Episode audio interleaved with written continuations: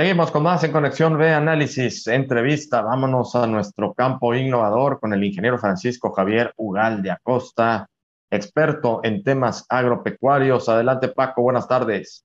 Hola, este Jorge, muy buenas tardes y buenas tardes a quienes nos escuchan en este espacio dedicado al campo. Y pues esta tarde vamos a hablar sobre los descubrimientos saludables por consumir frijol. Y voy a comenzar con lo que decía Hipócrates, el padre de la medicina. Decía que tu medicina sea tu alimento y que el alimento tu medicina. Y bueno, en el caso del frijol, pues ha sido muy importante para los mexicanos, eso es indiscutible desde milenios atrás.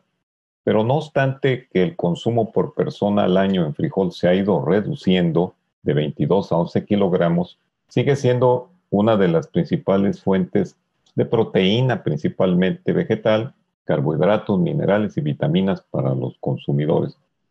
Hoy el frijol sigue siendo considerado como un alimento nutritivo, pero es considerado como nutracéutico hoy con los trabajos que se han hecho en bioquímica y biotecnología, es decir, que brinda beneficios a la salud.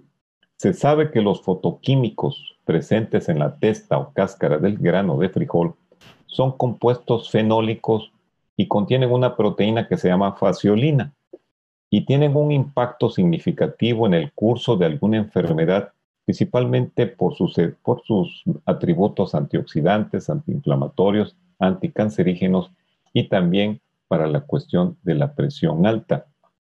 En los años 70 se empezó a hacer una especie de investigación a raíz de que, bueno, veían que la población mexicana y, en, otros, otras, en otros países que consumían leguminosas, se observaba que era muy baja la presencia de cáncer. A medida que se fue reduciendo el consumo de leguminosas, y en este caso el frijol, empezaron a aparecer eh, que estas enfermedades crónicas se elevó en la población sus padecimientos. En, casi en 1980, el Instituto Americano para la Investigación del Cáncer reconoció el potencial que el consumo de leguminosas tiene para disminuir el riesgo precisamente de esta enfermedad. La unidad de biotecnología del INIFAD, en colaboración con la Universidad Autónoma de Querétaro, iniciaron hace algunos años una serie de estudios que valoran el efecto del consumo de frijol precisamente con el cáncer del colon. Los avances fueron muy importantes, se observó que hay reducciones, hay, hay prevención, y, y esto se lo atribuyeron a que el frijol tiene mucha fibra y esto acelera el tránsito intestinal, lo que contribuye a aumentar el volumen y la frecuencia de evacuaciones, disminuyendo la formación y absorción de metabolitos cancerígenos.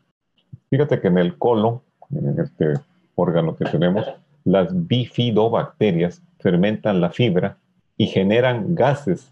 Esta fermentación a su vez produce ácidos grasos de cadena corta que favorecen el funcionamiento de las células del colon, disminuyendo, por lo tanto, el riesgo de cáncer. Es decir, que es bueno generar gases. El frijol tiene un gran poder nutritivo. Tiene de 15 a 25% de proteínas, de 50 a 60% de carbohidratos, fibra de 2 a 8%, minerales como hierro, molibdeno y zinc, cobre de 1 al 3%, y también tiene un complejo importante de vitaminas B. El poder antioxidante del frijol quedó registrado o publicado en una revista científica precisamente de alimentación y química de los alimentos. Mostró que los frijoles negros presentan mayor actividad antioxidante. Los investigadores encontraron que cuando más oscura es la cubierta del grano, mayor es el contenido de flavonoides. Este contenido de antocianinas totales en el frijol es bastante alto con respecto a cada 100 gramos de consumo. Los compuestos fenólicos tienen este efecto antioxidante al proteger a las células contra los radicales libres, que precisamente nos pueden ayudar a prevenir estas enfermedades crónico-degenerativas, Jorge. Oye, Paco, qué buen dato, ¿eh? Qué buen dato. Digo, sí sabíamos y ya también contigo lo habíamos, lo habíamos comentado en algún momento de las propiedades eh, alimenticias y de todas las bondades eh, nutricionales que tiene el frijol, las leguminosas también en sí, pero sobre todo el frijol. También es alto en hierro, si no estoy mal. Eh, y, bueno, pues eh, esto también que dices de los gases, digo, no es broma, pero pues quién pensaría que, eh, el hecho de producir gases este, es algo benéfico para el organismo, te, ayuda a generar células buenas y, eliminar las malas, que son las cancerígenas, pues a comer frijoles, Paco, y, si pues, tenemos ahí algunos gases que no nos dé pena, ¿no? Que sea como brindar por la salud, ¿no? Bueno, pues continuando con los más beneficios, porque estas ya son informaciones más actualizadas. Este, conforme van pasando los años, se va conociendo más detalle de estos fotoquímicos. Y precisamente eh, entre estos beneficios está el efecto antienvejecimiento. Esto va a llamar mucho la atención porque como tiene antocianinas y otros flavonoides, eh, precisamente los frijoles negros pueden prevenir los signos de envejecimiento prematuro. Ya te imaginarás a qué me refiero. Eh, y esto es porque cuando la piel está expuesta a la luz ultravioleta se producen unas enzimas llamadas metaloproteinasas que rompen el colágeno y la elastina, provocando precisamente las arrugas. Así que hay que entrarle con más confianza a los frijoles. Y por el otro lado, las propiedades desintoxicantes, pues también tienen, los frijoles tienen una, un desempeño importante en esto porque de esa manera se puede, eh, bueno, de lo que estuve leyendo y me proporcionaron, es que estas enzimas neutralizan el, acet, el acetaldehído, que tiene propiedades cancerígenas, por eso es, es bueno consumir frijoles. Ahora, tiene bajo índice glucémico de 30. Los frijoles negros son considerados un alimento de bajo índice glicémico. ¿Qué quiere decir con esto? Bueno, que al consumirlo hace que se absorban lentamente eh, pues, el azúcar o los carbohidratos y de esta manera nos permite mantener los niveles estables de azúcar, colesterol y triglicéridos, triglicéridos, triglicéridos en la sangre. Recientemente la Escuela Nacional de Ciencias Biológicas en la Unidad Zacatenco del Instituto Politécnico Nacional y del Centro de Biotecnología del Tecnológico de Monterrey Campus Querétaro nos han ayudado a evaluar las variedades de frijol de aquí del campo Cotazla. Y, estos son algunos de los trabajos para que pues, nos, nos escuchen el auditorio del alto nivel de investigación que están haciendo estudiantes, que fue la caracterización química y no nutricional de las variedades de frijol en Veracruz.